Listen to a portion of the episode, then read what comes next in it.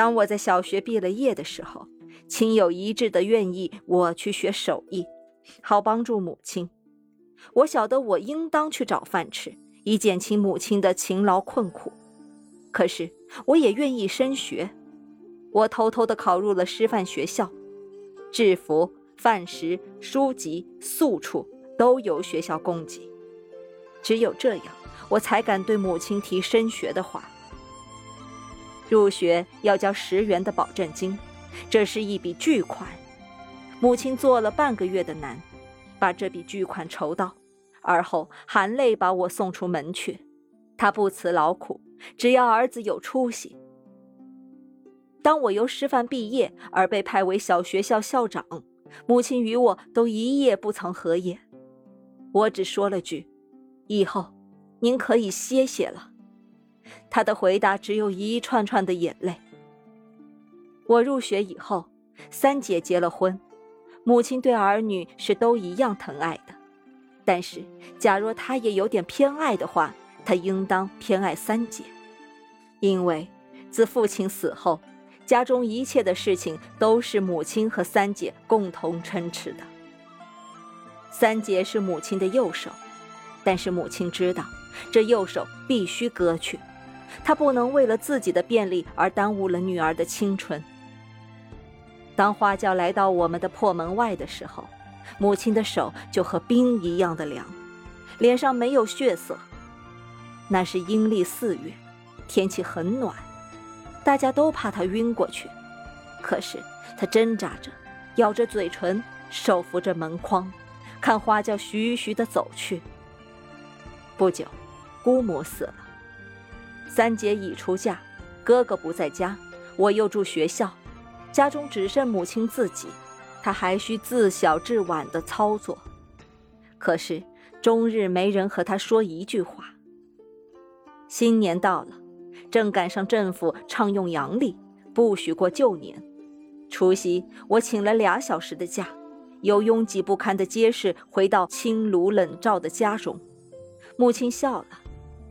及至听说我还需回校，他愣住了，半天他才叹出一口气来。到我该走的时候，他递给我一些花生，去吧，小子。街上是那么热闹，我却什么也没看见，泪遮迷了我的眼。今天，泪又遮住了我的眼，又想起当日孤独的过那凄惨的除夕的慈母。可是，慈母不会再后盼着我了，她已入了土。儿女的生命是不依顺着父母所设下的轨道一直前进的，所以老人总免不了伤心。我二十三岁，母亲要我结了婚，我不要。我请来三姐给我说情，老母含泪点了头。我爱母亲，但是。我给了他最大的打击，时代使我成为逆子。二十七岁，我上了英国，为了自己，我给六十多岁的老母以第二次打击。在他七十岁大寿的那一天，我还远在异域。那天，据姐姐们后来告诉我，老太太只喝了两口酒，很早的便睡下。她想念她的幼子，而不便说出来。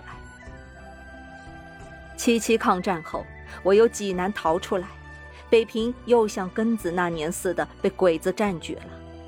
可是母亲日夜惦念的幼子却跑到西南来，母亲怎样想念我，我可以想象得到。可是我不能回去。每逢接到家信，我总不敢马上拆看，我怕，怕，怕有那不祥的消息。人。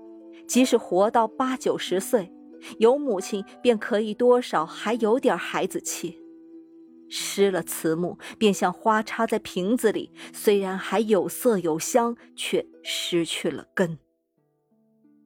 有母亲的人心里是安定的。我怕，怕，怕家信中带来不好的消息，告诉我已是失了根的花草。去年一年，我在家信中找不到关于老母的起居情况。我疑虑、害怕。我想象得到，如有不幸，家中念我流亡孤苦，或不忍相告。母亲的生日是在九月，我在八月半写去祝寿的信，算计着会在寿日之前到达。信中嘱咐千万把寿日的详情写来，使我不再疑虑。十二月二十六日，由文化劳军的大会上回来，我接到家信，我不敢拆读。就寝前，我拆开信，母亲已去世一年了。生命是母亲给我的，我之所以能长大成人，是母亲的血汗灌养。我只能成为一个不十分坏的人，是母亲感化的。我的性格、习惯是母亲传给的。她一世未曾享过一天福，临死还吃的是粗粮。唉，还说什么呢？心痛，心痛。